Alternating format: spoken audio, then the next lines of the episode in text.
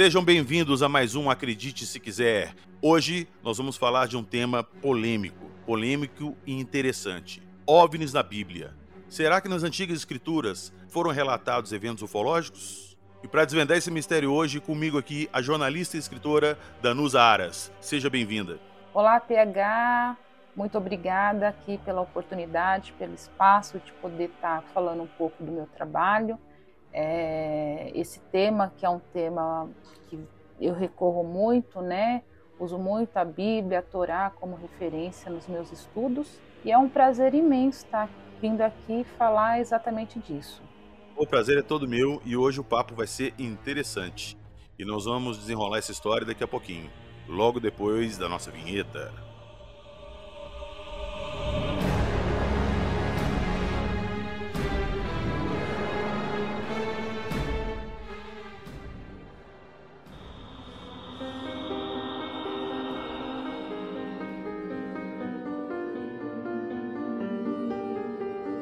Arca da Aliança, Monte Sinai, Livro de Enoque, Arca de Noé, Seres extraterrestres.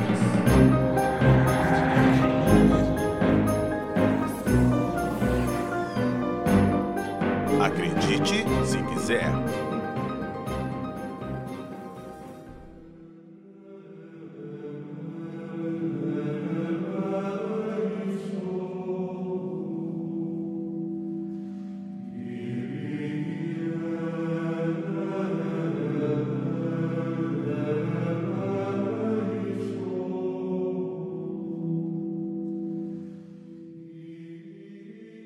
Como se diz no princípio, faça-se a luz, Danusa, teve as duas primeiras abduções da história relatadas, né? Conta essa história pra gente, que já é, acho que, um ponto inicial para o nosso bate-papo.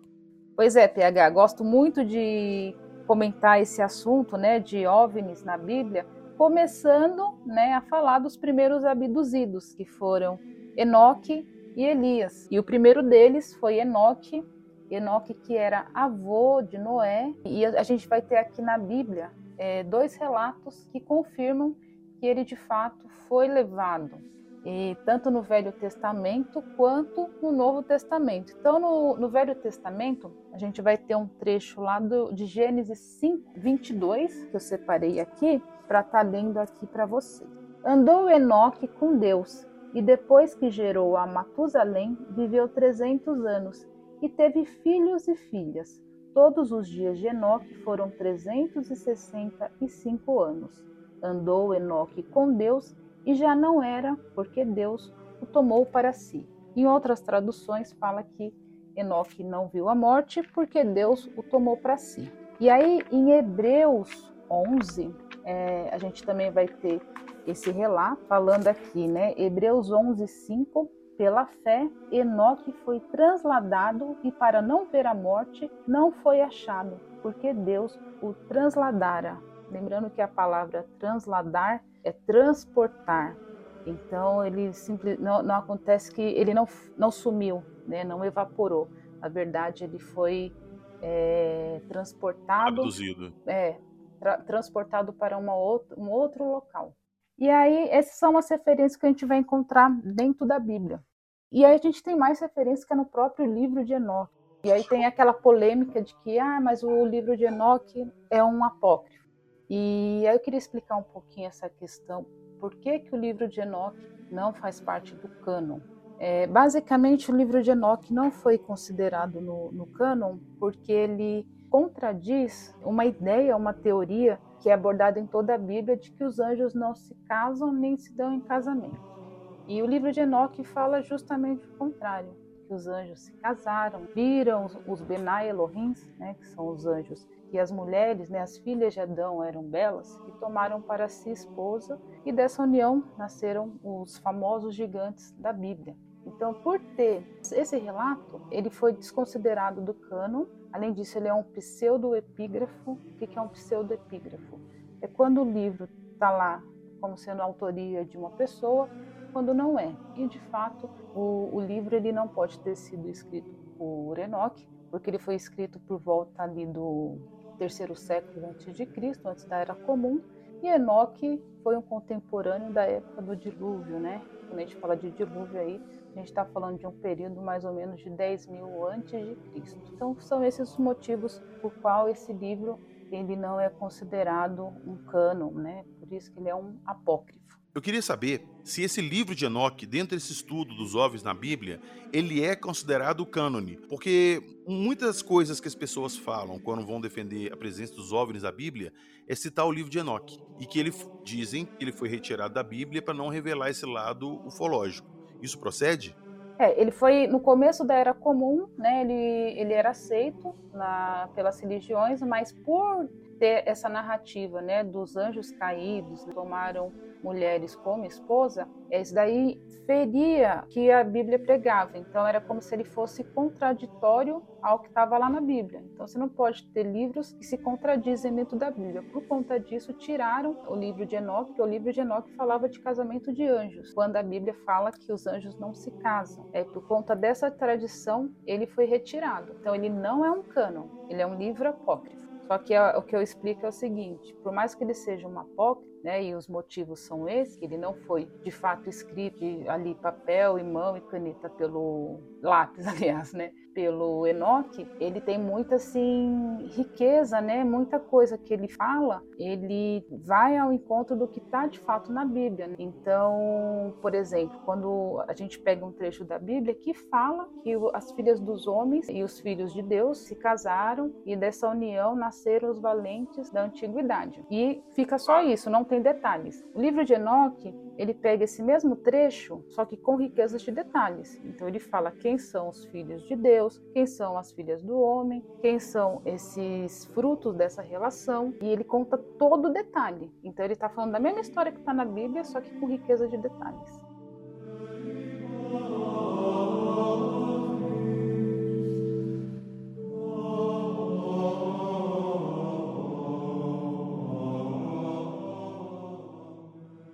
Mas, ô Danosa, quem escreveu o livro de Enoque? Foi Enoque mesmo que escreveu o livro? Ou o livro foi criado a partir de relatos dele, de pessoas que ouviram o relato dele, compilaram isso em vários trechos e fizeram o livro de Enoque? Não, o livro de Enoque, ele é um livro, é uma narrativa de uma tradição oral. Como eu falei, ele é um pseudepígrafo, porque não tem como Enoque ter escrito o livro no ano de 300 a.C., sendo que Enoque é da época do dilúvio. Então é impossível ele ter escrito o livro, né? Mas existia essa tradição oral. E ali no começo da Era Comum, o que, que acontece? Você vai ter muitos livros sendo postos em papel. Por quê? Até então era tudo de tradição oral. Então é, essas, esses livros eles eram passados verbalmente. Tá, então você está me falando que o livro de Enoque é basicamente então o primeiro é, manuscrito de relatos ufológicos da humanidade. Então, é o mais antigo não, porque a gente tem todo o, todos os textos sumérios que datam aí, são muito mais antigos. É, lembrando que a Suméria, considerada a primeira civilização da Terra, eu costumo dizer que é a primeira civilização após o dilúvio, né, que eu acredito que tem existido civilizações antes do dilúvio, né? E aí a, a escrita surge na Suméria, né, por volta do ano 3500 a.C. Então as primeiras é, menções a, a, fenômenos que a gente pode enquadrar, caracterizar como fenômeno ufológico, surge na Suméria. E aí depois a gente vai ter toda a tradição é, judaica, né, os textos da Torá, eles são todos inspirados inspirados nessa tradição, começou lá na Suméria, né? Tanto é que Abraão, ele era um sumério, o patriarca aí dos judeus, ele nasceu na cidade de Ur, que era uma cidade suméria. Então, assim, os primeiros registros, né, a gente vai ter, né, são inclusive os sumérios que vão falar dos Anunnakis, né, dos famosos Anunnakis. Então, seriam eles os responsáveis aí pelos primeiros registros. Entendi. Mas então, o livro de Enoque é um livro de relatos ufológicos daquele período. Seria isso? É uma narrativa. O que, que acontece? Enoque em si, até por essa narrativa a gente consegue perceber, ele dá detalhes, por exemplo, ele descreve uma uma estação espacial, o livro dele. Ele não, né? A tradição fala de uma estação espacial. Eu vou inclusive ler esse trecho. Fala de buracos negros. Então é uma coisa que você lê e você fala assim, pô, essa pessoa tá, tá narrando isso do espaço. É, porque na época, como é que ele ia saber disso aqui? Exatamente, exatamente. Então, assim, na minha opinião, né, Enoque, de fato, ele era um abduzido na, na época lá do dilúvio, dos 10 mil anos antes de Cristo. O que ele vivenciou, ele foi passando de forma oral a sua descendência. Essa tradição foi, oral foi sendo mantida, então é aquilo, né? Vai se passando de um para o outro até chegar em alguém que escreveu isso, pôs papel. Pode ter ocorrido, né, que nem a datação mais longínqua que encontraram de um exemplar do livro de Enoque, data de 300 a.C., mas pode ter existido exemplares mais antigos, mas que não foram localizados até o momento, tá? Uhum. E assim, e, e encontraram várias versões desse livro então em várias línguas, e a mais antiga foi justamente essa, escrita por judeus no ano 300 a.C. Então a minha opinião é essa. O livro de Enoque é uma narrativa de algo vivenciado por Enoque ou por alguém que com certeza teve um, um contato extraterrestre. E aí eu vou ler esse trecho. Posso pegar aqui? Fica à vontade. Então vamos lá. É, a parte né, do que eu considero uma estação espacial é essa. Então aqui é Enoque narrando, né? Ele, então ele fala: eles elevaram-me no alto céu. Eu prossegui até que cheguei próximo de um muro construído de pedras de cristal. Aí o que a gente entende aqui? Um muro de pedra de cristal. Ele viu um muro transparente, provavelmente um tipo de domo, que ele conseguia ver o interior daquele local. Uma chama de fogo vibrante rodeou-me, a qual começou a golpear-me com terror. Nessa chama de fogo vibrante, eu entrei. Ou seja, ele viu algum tipo de porta com luzes, que ele entra nessa chama. E aí a gente a está falando de uma pessoa que na época dela não tinha energia elétrica. Você imagina essa pessoa vendo um domo de vidro e um acesso para o interior desse domo com luzes. E aí ele chama isso de fogo vibrante. E aí continua aqui a, a descrição. É, e aproximei-me de uma espaçosa habitação, também construída com pedras de cristal, ou seja, o interior também tinha vidro ou algum tipo de material transparente. Ou até mesmo luz sólida. Sim, sim. Hologramas, né, algo do tipo.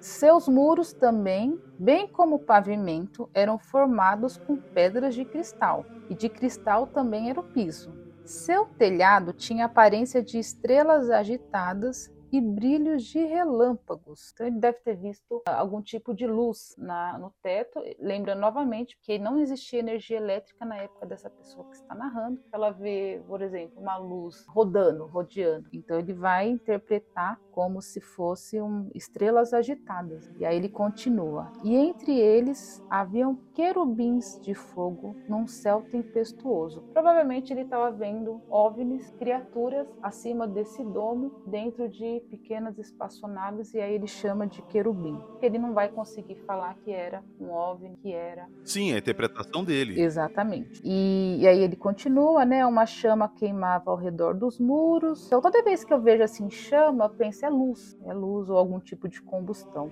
Aí aqui é muito interessante que ele fala assim: quando eu entrei nesta habitação, ela era quente como fogo e frio como gelo. Então, digamos que é um homem que está acostumado a viver ali, né, naquela vida primitiva, sobre um sol escaldante. E aí, de repente, ele é levado para um lugar que ele não sente nem frio nem calor por causa do ar condicionado. E aí ele vai falar o quê? Que o lugar era quente como fogo e frio como gelo. Não era nem quente uhum. nem frio. Pela primeira vez ele deve ter sentido na vida dele uma temperatura ambiente. É, pois é, não era aquele calor esturricante da, da região. Da região, isso, típica da região do, do Noé. Aí ele continua, né? Nenhum traço de encanto ou de vida havia lá, não devia, ter alimento, não devia ter planta, só devia ter dispositivos eletrônicos. E aí ele finaliza: o terror sobrepujou-me e um tremor de medo apoderou-se de mim. Ou seja, uma situação totalmente alheia àquilo que ele está acostumado. Então, esse é, é o relato dele.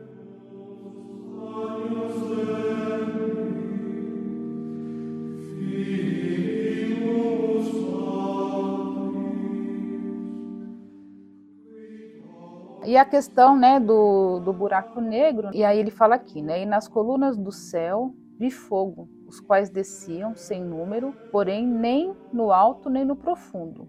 Sobre essas fontes também percebi um lugar onde não havia nem o firmamento do céu acima dele, nem o sólido do chão abaixo dele, nem havia água acima ou nada no vento, mas o lugar era desolado. Lá também vi sete estrelas do céu amarradas juntas, semelhantes a grandes montanhas, e semelhante ao fogo fervente. Eu exclamei: Por que espécie de crimes elas foram amarradas e por que foram removidas do seu lugar? Então Uriel, um dos santos anjos que estavam comigo e o qual conduziu-me, respondeu: Enoque, por que perguntas? Por que arrasou-as consigo mesmo e ansiosamente indagas?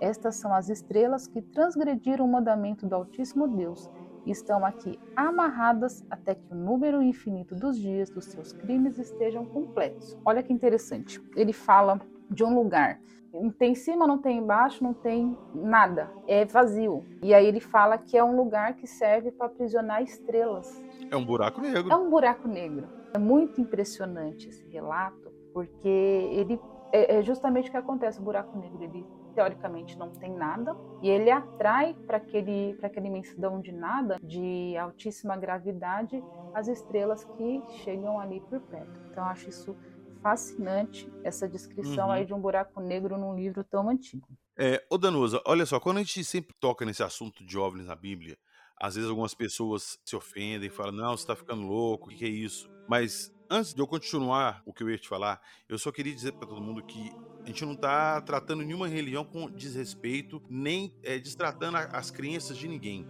Aqui são apenas hipóteses. E independente do resultado final dessa hipótese ou não, não vai mudar o fato de que existe uma entidade superior.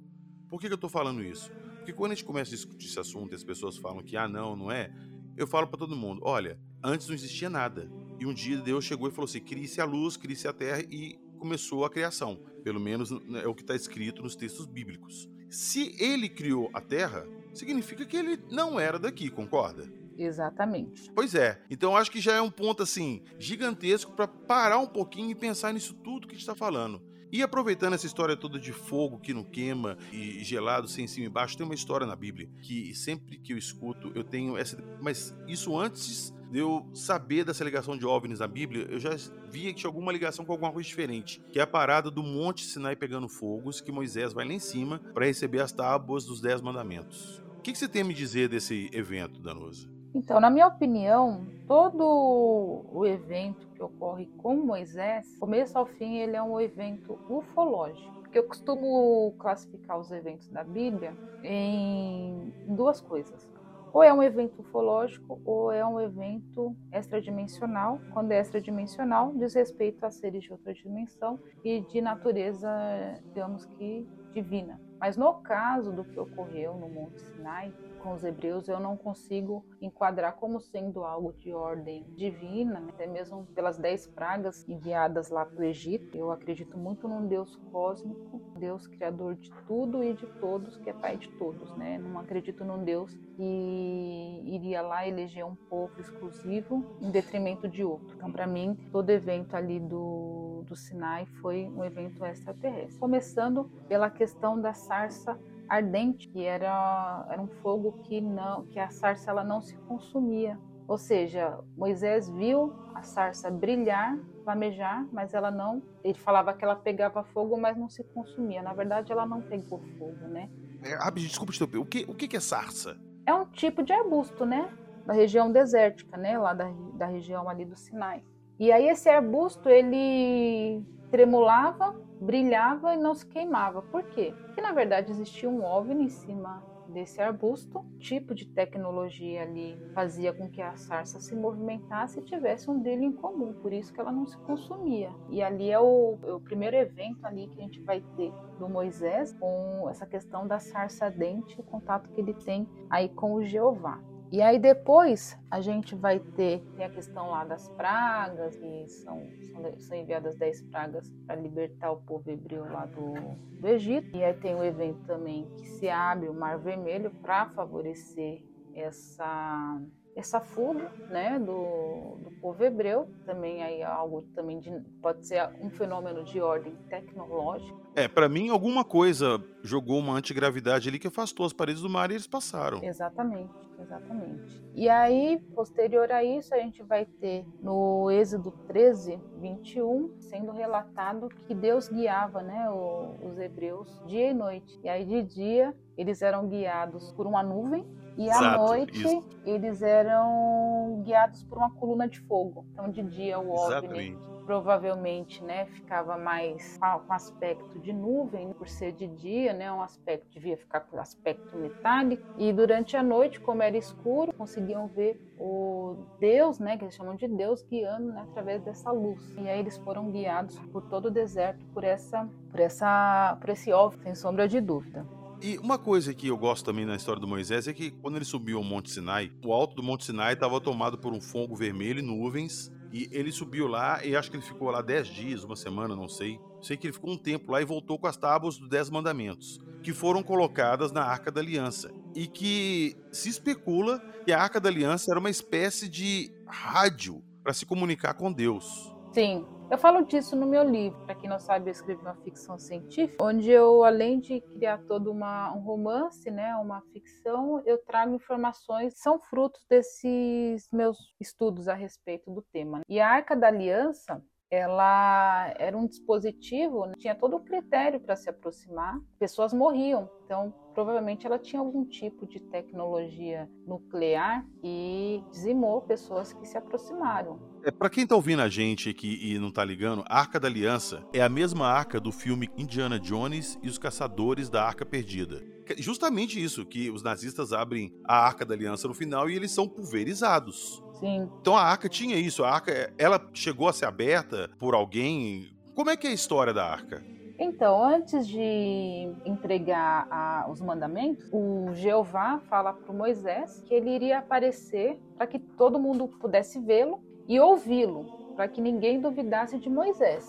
Porque até então eles estavam vendo só os OVNIs no céu e eles não tinham ouvido ninguém falar. Então, só o que Moisés contava para eles. Então, provavelmente, querendo que todos tivessem essa fé, que tinha-se um propósito para tudo isso, e a fé é inquestionável aí no, na figura do Moisés, aí foi arquitetado pelo Jeová uma aparição pública. E nessa aparição pública, é muito interessante que ele avisa para o Moisés, fala assim, ó, eu vou aparecer e vou falar com você para que todo mundo veja ninguém duvide de você. Só que é o seguinte, você vai demarcar a montanha, um limite lá, ninguém pode ultrapassar esse limite, porque se alguém ultrapassar, morre. Você só vai subir depois que você ouvir um suar da sirene prolongado. Depois que você ouvir a sirene de forma prolongada, aí você sobe. Provavelmente esse evento foi uma nave mãe de, de grandes proporções que desceu, devia algum, ter algum tipo de radiação, quanto é, descia aqui na nossa atmosfera, por isso dessa instrução de que ninguém ultrapassasse lá os limites e o, e o Moisés só poderia subir depois que ouvisse a, a sirene, né?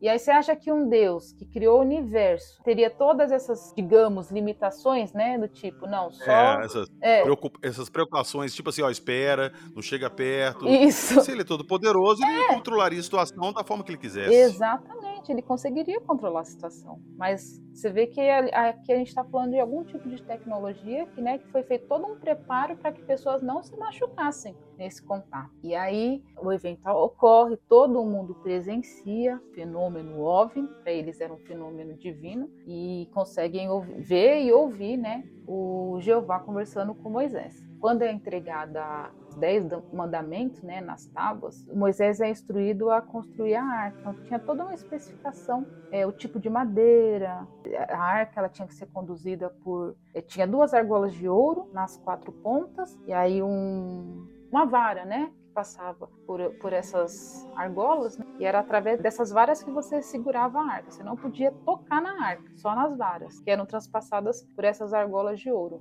E em cima da arca, os dois querubins. E Deus falava, né? O Jeová falava com Moisés. A partir daquele momento, ele começou a comunicar através dessa arca, sem ter a necessidade de descer num OVNI, né? Então, provavelmente foi ali empregado algum tipo de tecnologia aí que permitia uma comunicação aí a longa distância para evitar, né, ter que descer até a, a superfície da Terra, né?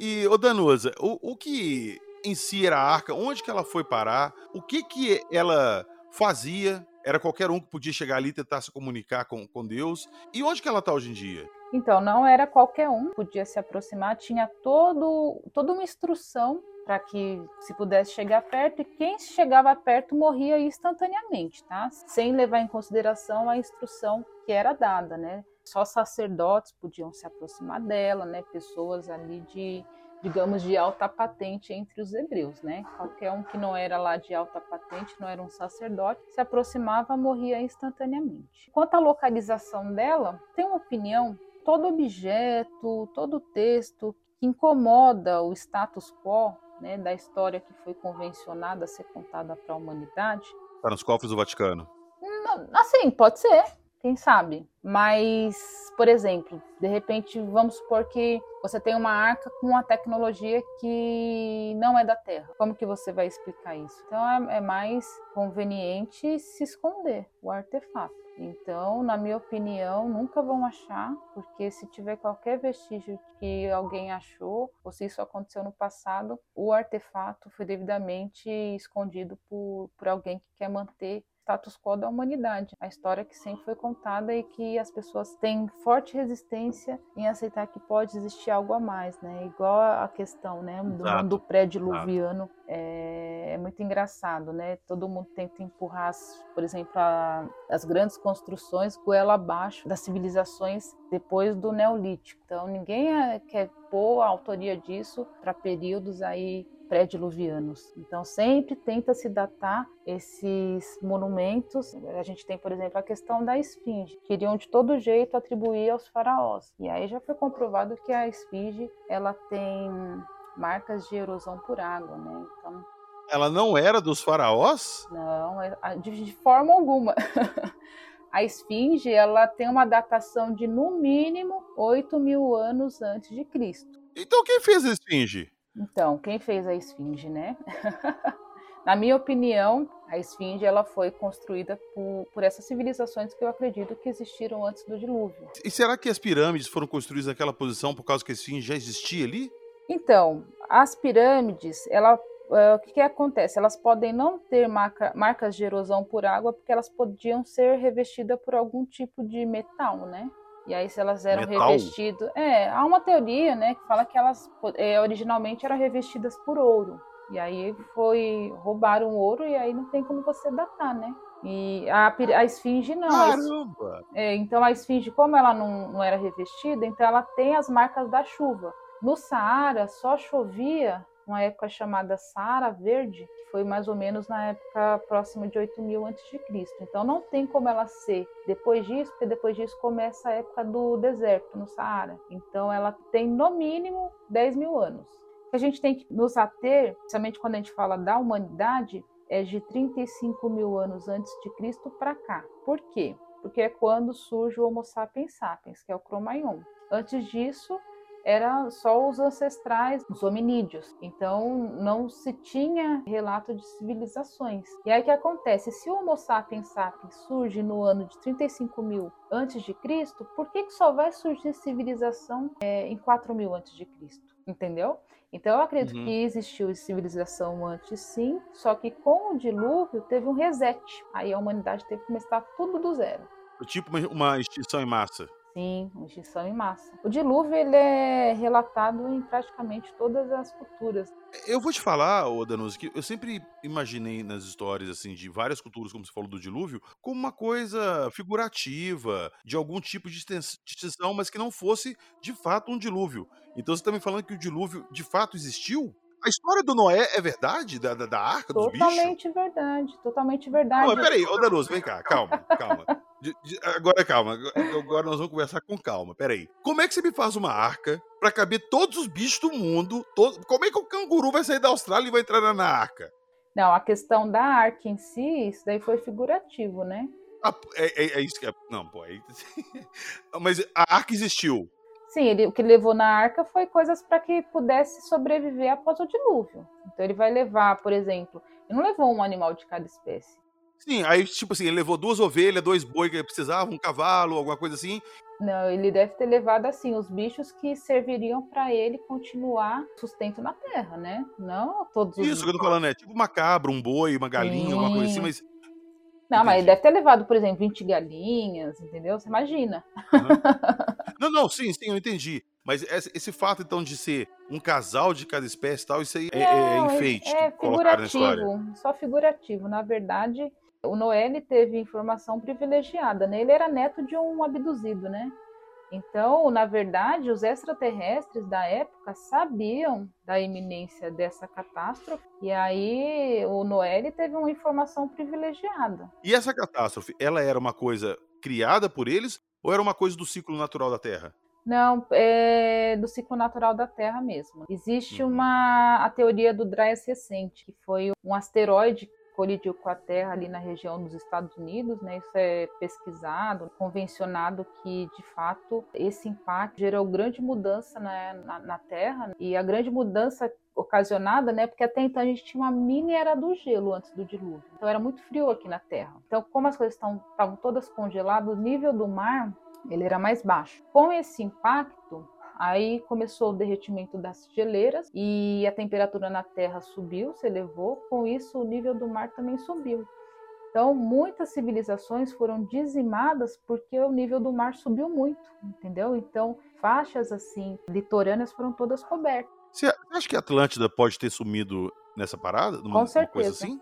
Com toda certeza. A gente vai ter Platão falando dela, né, no livro de Timeus e Critias. É, eu acho difícil uma pessoa como o Platão, né, pessoa tão conceituada, falar de algo sem que ele tivesse, de certa forma, uma certeza de que de fato existiu, né? Então a gente tem o testemunho do Platão, temos a teosofia falando disso, né? Como a teosofia teve acesso a isso? A teosofia foi fundada pela Madame Blavatsky e ela teve acesso a essa informação no livro de Dizian. Ela compilou esse livro com base em pergaminhos que ela teve acesso no mosteiro lá no Tibete. Ela não podia transmitir essa informação, até que ela foi perseguida depois que ela passou isso para um livro, que ela não podia passar essa informação, e lá fala dos Atlânticos. Então você tem essa informação gravada a sete chaves no Tibete, você tem o Platão falando disso, e aí você vai ter também o povo aqui da os indígenas, né, da, das Américas, falando, né, em diversos textos deles que os antepassados deles vieram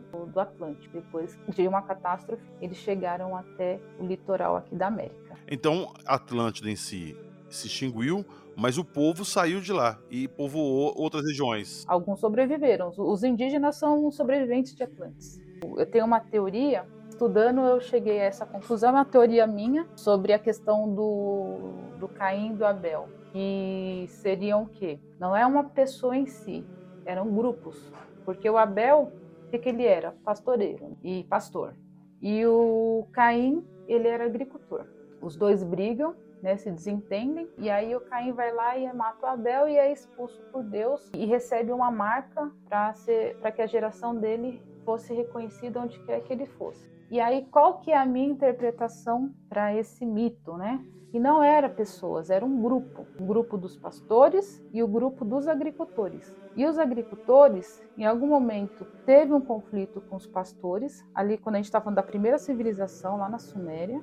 E aí, os agricultores perderam, provavelmente eles disputavam terras, recursos, porque um queria plantar e o outro queria pasto para os animais. Né? Então eles entraram em embate. De alguma forma, esse grupo chamado de Caim foi expulso ali das terras da Suméria e tiveram que achar outro lugar para ter o seu sustento. E aí é quando a gente vai ter a imigração do povo indígena ali pela região. Vamos lembrar que era tudo mais frio, então a gente tem lá o Estreito de Bering, com as geleiras, tudo mais sendo possível você passar do continente europeu para a América através do Estreito de Bering. E aí esse grupo de agricultores vai dar origem aos povos indígenas. Tanto é que os indígenas, eles são agricultores. Eles não têm o hábito de domesticar animais. Se você pegar os indígenas, eles são sempre agricultores. Eles não domesticam animais. Então você vê que é uma tradição que já vem lá desde a origem desse grupo. E pode ser que essa marca que foi colocada nesse povo, desse grupo de caíns que tiveram que deixar a Suméria, pode ter sido algum tipo de marca, como se fosse uma tatuagem no rosto. E, e até hoje eles replicam isso pintando os próprios rostos. E aí justificaria também porque que a Atlântida ela era um continente ali no Oceano Atlântico totalmente irrigado. E aquelas colunas, né, aqueles círculos de água da Atlântida é um tipo de irrigação típica de pessoas que tinham autoconhecimento de agricultura.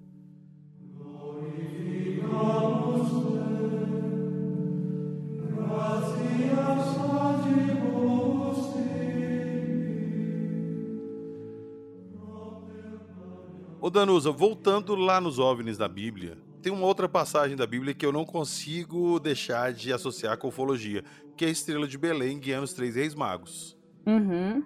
Aquilo ali era um OVNI, bem óbvio, né? Então, nem eu falei no começo, né? Dentro da Bíblia eu, eu acredito em dois tipos de fenômenos: fenômenos extradimensionais e fenômenos ufológicos. A estrela de Belém pode ser um fenômeno ufológico, como pode ser também um fenômeno extradimensional. Por quê? Se for um fenômeno ufológico, de certa forma, os extraterrestres tinham algum conhecimento de que Jesus ele tinha uma predestinação diferente de que ele mudaria de certa forma o rumo da humanidade. E aí eles sabendo dessa incidência vieram testemunhar com próprios olhos. É uma hipótese. Ou um fenômeno extradimensional de ordem divina e celeste e aí teria estaria inserido em todo um contexto aí planejamento para guiar lá os três reis magos. Eu acho mais provável que seja um evento extradimensional. Você não acha mais plausível e, sei lá, aceitável aquela estrela de Belém ser uma sonda, tipo a sonda do Capão Redondo, voando ali guiando eles, não? É que eu acho que todo o fenômeno ligado a, a Jesus, por ele ser totalmente diferente do Velho Testamento, eu acho que são de ordens diferentes. Não que não tenha algum fenômeno ou outro ufológico, mas eu acho que tudo que está relacionado a Jesus é algo diferente do que está no Velho Testamento, né? Tanto é que Jesus foi condenado pelos próprios judeus, senhores da lei, conheciam de cabo a rabo o Velho Testamento. Então, por que, que eles tinham tanto ódio de Jesus? Porque ele pregava um Deus totalmente diferente. Olha só, isso aí é um ponto polêmico que eu tô até vendo, mas vamos lá. Eu tenho dúvida, eu gostaria de tirar essa dúvida com você. Maria teve Jesus virgem. Ela nunca havia se deitado com José e ela engravidou, teoricamente, do Senhor e teve Jesus. Isso não te parece uma inseminação artificial, não? Olha, a gente vai ter um caso que eu acho que foi uma inseminação artificial, foi o caso da esposa de Abraão, né? Sara, que já estava na menopausa e de repente se percebe grávida, né? Isso pode acontecer ou não? A mulher já na menopausa é bem difícil, né? É um em um milhão, mas É acontece. uma tecnologia bem avançada, né? Mas, enfim, no caso de Sara, eu acredito que foi sim um, uma espécie de inseminação artificial. Inclusive, eu falo disso no meu livro. Agora, no caso de Jesus, eu acredito mais num, em algo de ordem extrafísica. Como assim? Me, me explica que ele foi trago de um outro plano para cá? Sim, porque vamos supor, eu aí eu tenho que falar um pouco da minha fé, né? Eu acredito, né, dentro da minha crença, num Deus, né, que ele cria tudo e todos, não só aqui nesse orbe, mas esse fenômeno de vida ele existe em vários outros planetas. Em determinado momento, o, o verbo ele se faz carne. E aí você imagine, tenho dentro da minha concepção a fé de que Jesus é esse verbo que se fez carne. E Deus, ele não precisa, ele pode fazer o que ele quiser. Então, assim, ele é como se ele se autofecundasse, entendeu? Então, não precisa de, de nada de ordem material. Deus faz o que ele quiser um piscar de olhos. É uma coisa assim que você para para pensar como é que isso funciona. Como é que você cria alguma coisa do nada? Só quem cria é Deus, porque Deus ele faz tudo do nada, tá? O homem ele nunca Mas criou é isso, nada. é isso. Então pode falar. Assim, o Pode falar. homem, homem extrate... ó, os extraterrestres. eh, Tem a teoria de que eles vieram, né, e criaram o Homo sapiens, fizeram um upgrade no nosso DNA. Eles criaram o homem? Não, porque você só cria do zero. Só quem cria do zero é Deus. Então, os extraterrestres, eles vieram aqui e modificaram algo que já existia. Então, assim, por mais que eles tenham modificado o DNA humano, eles não são os criadores da humanidade, entendeu? Porque só quem cria, criar é você criar do zero. Só quem é capaz de fazer isso é Deus, entendeu? Então tá, sempre que eu paro para pensar nisso, eu entro em parafuso. É, os alienígenas criaram um homem. Deus criou esses alienígenas que interferiram no DNA dos primeiros hominídeos e virou a gente hoje. Quem criou Deus? E quem que criou que criou Deus? Não, é, se alguém cria Deus, ele não é Deus, né? O Deus, ele é Não, tá, mas então tá. Desculpa, deixa eu reformular minha pergunta. Da onde surgiu Deus? Ele surgiu dele mesmo. Mas antes dele não tinha nada e de repente e outra, é uma coisa assim. não, não tinha nada e tinha nada. tudo, porque antes dele, na verdade, assim, Deus ele era tudo. Só que a consciência era só dele, única e exclusiva dele. Então ele tinha consciência de tudo. Só que só existia a consciência dele. E aí ele quis compartilhar. Isso daí eu vou fazer um pouco da visão cabalística, tá? Eu estou sendo iniciada na cabala, né? Na cabalá, e aí eu tô pegando alguns conceitos que eu acho bem interessante. Então Deus era bondade, é, amor, e tudo mais, né? E aí ele quis compartilhar. Desculpa te interromper. Você não acha que esse princípio de bondade, de amor, é uma parada assim muito humana, não? Não. É que assim, o que, que acontece? Por que, que a gente tem a dualidade? Porque a gente é, vive na quarta dimensão. Quando você está na quinta dimensão, a quinta dimensão ela não tem obstáculos. O obstáculo ele é típico da matéria, tá? Então, quando você está na, na quinta dimensão, que é uma dimensão que você não tem o obstáculo temporal, o obstáculo da matéria e tudo mais, você é bom e você sabe de tudo e automaticamente você não tem como saber o que é bom e o que é ruim, porque só existe o bom e o belo. Então você precisa da dualidade para ter informação. Então, sem a dualidade, você não sabe nem o que é bom e o que é ruim, porque a natureza de tudo é positiva. A gente só tem noção de que ela, essa natureza boa e positiva existe através da dualidade. Quando você começa a ver o mal, aí você percebe que o bem. Porque se você não vê o mal, você não consegue perceber o bem. Você só. Mas olha só, quando eu falo que isso é um conceito muito humano, vamos, vamos pôr um leão. O leão tá lá, ele vê uma zebra com a filhotinha dela lá, lindinha, acabou de nascer, ele vai lá e mata o filhote para comer e dá de comer o filhote dela. O leão, ele é mal por isso? Não, ele não é mal. Ele tá fazendo o papel dele que a natureza colocou ele. Ele é o predador da, daquele animal. Na visão da zebra, o leão pode ser mal, mas ele não é. Entendeu o que eu tô te falando? Então, esse conceito de, de bem e mal, ele é muito relativo para ser aplicado a uma parada assim tão gigantesca, entendeu? Desculpa, assim, a visão que eu tenho é que querer fazer tudo girar em volta do ser humano é uma coisa assim muito egoísta, você não acha? Não, não, mas é justamente o que eu tô te falando. O conceito do bem e o mal ele é típico da dualidade, da vida material. Porque se a gente for pensar amplo, não existe o bem e o mal. A gente precisa só da dualidade para perceber o bem, é isso que eu estou falando. Que o mal ele é relativo, na verdade, ele é como se fosse um espelho para você perceber a outra polaridade. É o contraponto, entendi. O contraponto, isso. Entendeu? Entendi, Porque entendi. senão a gente fica nessa dicotomia bem e mal e é uma ilusão. Na verdade, quando fala que a gente está numa Matrix aqui, que é ilusão, Exato. é a ilusão do Agora obstáculo. Entendi. É porque na verdade nós, a nossa natureza, ela é perfeita. Só que a gente aceita vir para essa experiência da dualidade para ter conhecimento dos nossos próprios limites, para ver, é como se a gente estivesse nos testando mesmo. Porque uhum. quando a gente tem consciência de tudo, de que quando não há barreira, automaticamente todo mundo é bom. Se você está num, num plano que você não tem fome, você não tem necessidade, você não tem obstáculo, você vai se queixar do é quê? Tudo é bom, né? Assim é o plano divino, a quinta dimensão, eu, onde eu imagino que vira e mexe, a gente volta para lá e às vezes a gente topa vir aqui para essa bagunça, fala assim, deixa eu voltar um pouco para dualidade, eu quero ver como que anda o meu ciúmes para ver se melhorei em questão a isso. Ah, deixa eu ver se eu melhorei um pouco em questão à avareza, deixa eu ir para essa experiência. Eu acredito que funciona dessa forma, entendeu?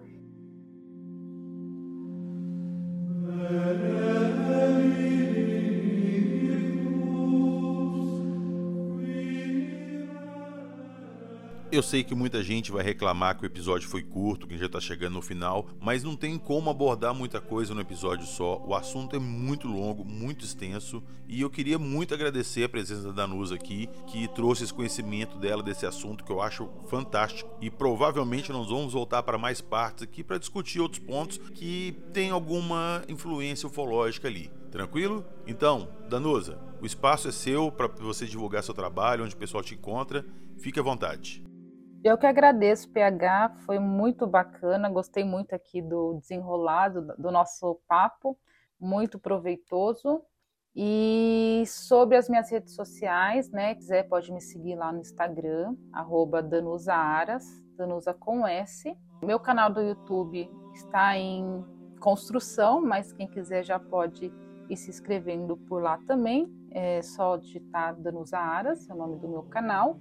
Lá no meu Instagram tem um livro para quem tiver interesse em adquirir o, o, meu livro, Operação Gênesis, que é um livro que eu falo aí sobre todas essas minhas ideias, né, sobre tudo que eu estudei ao longo de quase 10 anos, né, estudando o tema, é, e eu trago tudo aí de uma forma dinâmica, né, escolhi o formato de ficção, é um formato que a pessoa ela vai se entreter com a história, vai vibrar com a história, com o romance que tem lá também, de uma terráquea com um ser de outro planeta, e de quebra vai absorver aí todas as informações acerca desses assuntos que eu, eu sempre estudei. E é isso. Quem tiver alguma dúvida também pode Pode me perguntar lá no Instagram, me mandar mensagem que eu teria o maior prazer em estar respondendo. Beleza. Ô, Danusa, esse assunto nós vamos conversar muito ainda, porque ficou muita coisa pra gente conversar. Ficou. Verdade. Então já deixa o convite para você voltar aí mais para frente pra gente falar disso de novo, porque é muita coisa. Bacana. é muito assunto. Combinado, pegar. Mais uma vez, obrigada.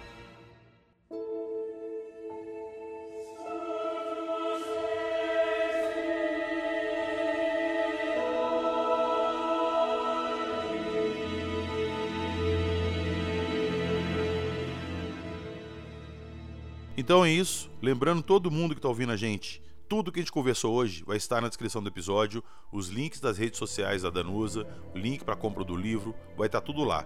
E lá também tem o link do nosso Apoia-se.